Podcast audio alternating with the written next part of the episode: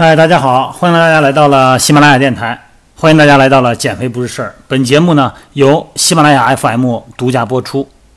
那么今天呢，我们请我们的共享私教的美女 Serena 哈，呃，跟我们一起谈一谈私教课的相关话题。那么 Serena 呢，之前呢，她也跟我说过一次哈，呃，她以前呢也有过一次私教课的经历哈。那么能谈一谈以前的那个私教课？呃，当时效果怎么样呢？呃，我以前上过私教课，效果呢，呃，还可以。为什么说还可以呢？就是，呃，呃，首先对于我这块来说的话，我的远期目标没有达到，是因为我没有坚持到。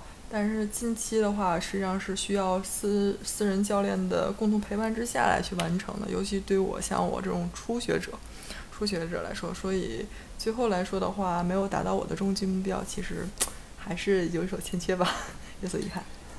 对，其实这个私教吧，就是说它有几个功能。第一呢，呃，就像刚才他说的一样哈，首先呢，它有一个陪伴的作用哈，就是说辛苦不是你自己在做。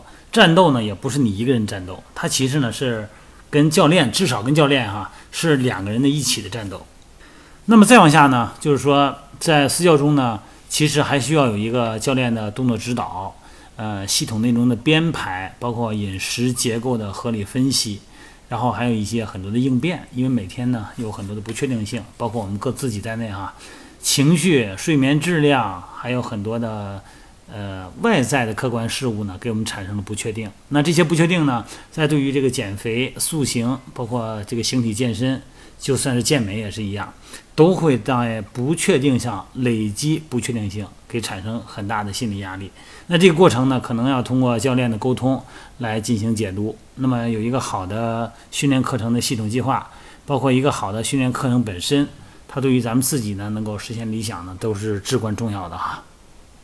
嗯，有一个问题啊，就是说，我想了解的是哈，其实每个人上私教课呢，咱不可能上一辈子私教，也可能一开始我不会练，慢慢的从不会到会，那我们最终不可能一直不断的从运动喜欢，然后到上瘾，那不可能永远都会有教练的陪伴啊。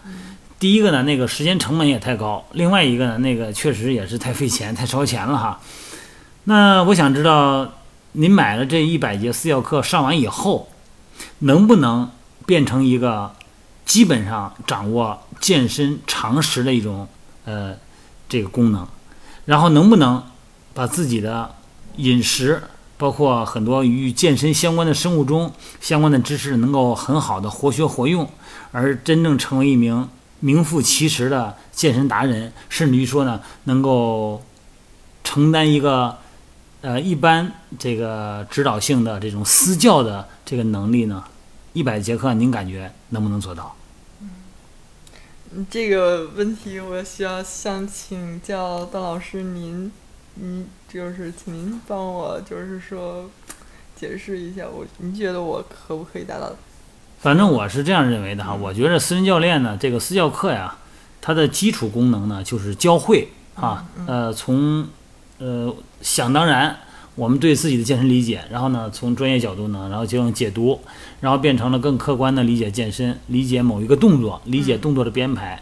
那这一个，我觉得比较恰当的比方呢，就像是做饭一样，咱每个人呢都是在菜市场买菜，啊，不同的蔬菜，不同的肉类，不同的禽蛋，那么拿到家里边以后呢，不同的组合呢，可以出来不同的口味。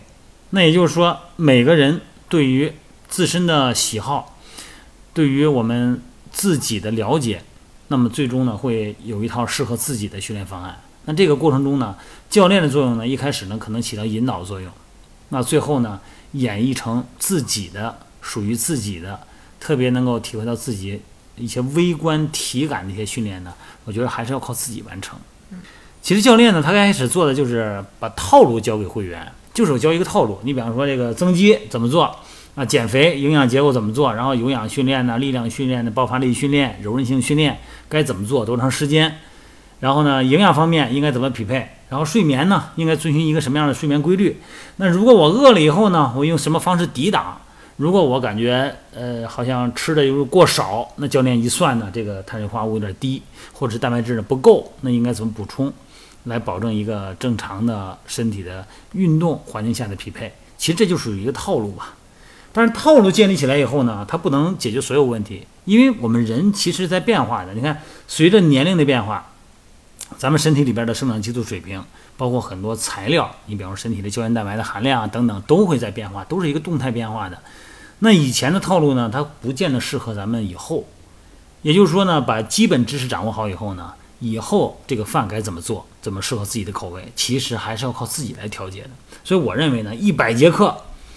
嗯，本身完成塑形，完成这个，把自己完全的蜕变成，就跟今天美拍直播，每天都有人说嘛，说这绝对是个美人胚子啊！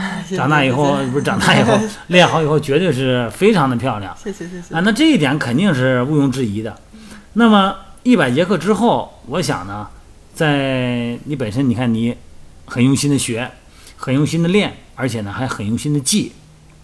咱们给的那个健身手账哈，每天呢还是要把上面的内容呢尽量的填一填啊，包括自己的身体反应、自己的主观感受，包括处理的方式，都应该有一个书写。嗯，因为文字嘛，白纸黑字嘛，还是那句话，承载的呢是人格，是是一种对自己的承诺嘛，其实还是有价值的。那么在这几个方面呢，咱们就会让健身越来越清晰的勾勒出它的脉络。然后呢，形成属于自己的一套方法。那这个一百节课呢，我觉得是基本上可以实现的。我觉得肯定能做到。这个过程中呢，咱俩呢一块努力，是吧？对。好了，今天呢，咱们这个音频呢，咱就聊到这儿啊。呃，咱们美女呢也真的是很累哈。刚才做完器械训练，又做了小一个小时的有氧训练，然后呢，录这段音频之前呢，洗了个澡，都觉得特别累。我一上午一看，哎。到二楼了，怎么怎么没洗澡去啊？然后他说我累了，我歇一会儿。哎，我说累了，今天那就那就别再做，咱别再聊音频了。我说洗个澡，赶紧睡去吧，赶紧回家吧，挺累的。他说没事儿，没事儿，没事儿。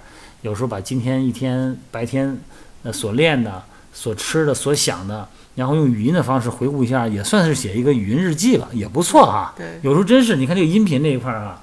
就是说，你看我做这个喜马拉雅音频也是，其实你在做音频的时候，你就等于是回顾了一遍你对对于我来说哈，对于专业知识的一个回顾。那可能对于叙述这个减肥啊、这个增肌啊这件事儿来说呢，包括这个私教课来说呢，也是对我课程的一个回顾。那么作为你来讲呢，其实也是对于你白天的训练呢一整天的一个回顾。那这种回顾是很有价值的。嗯嗯。因为有的时候呢，咱们。呃，咱们可能没大有那个写日记的习惯啊，不太会有那种习惯。倒是用语音来记录一下咱们的白天所做所想，我觉得也是一种记录，是吧？对咱们自己也是有帮助的。是。然后呢，同时用这种方式又能分享给这个目前来讲咱们众多的喜马拉雅音频的粉丝们啊，我觉得大家互相启发呗，这不就是互相鼓励一件事儿吗？互相学习，把自己赤裸裸的放到众目睽睽之下。接受大家的检验，接受大家的支持，接受大家的点赞，我觉得这本身就是一个动力，是吧？压力好大呀！这么说，我压力好大。真是这么回事儿？我觉得其实真的就是这样。有的时候吧，这个咱说不好听的，不是我坚强，我是没有办法，咱就是逼自己一把。有的时候就把自己逼到那个份儿上，嗯，哎，然后呢，所谓的厚积薄发，然后呢，就是咱不能说置之死地而后生嘛，反正是得有点动力。要不然的话，有的时候过那个坎儿哈，过那个心里边那个难关，有时候挺不容易的，是吧？大家互相互相支持，互相支持互相支持，互相鼓励。好了，那么再次，那我在这就替各位嗯美拍直播的朋友们，也替各位喜马拉雅音频的朋友们呢，再次对你表示感谢，和大家一起学习。嗯，好，那咱们音频呢，咱就聊到这儿哈。好。然后你呢也得赶紧回去休息了哈。好了，各位，咱们今天就聊到这儿哈，明天。直播见，明天音频见啊。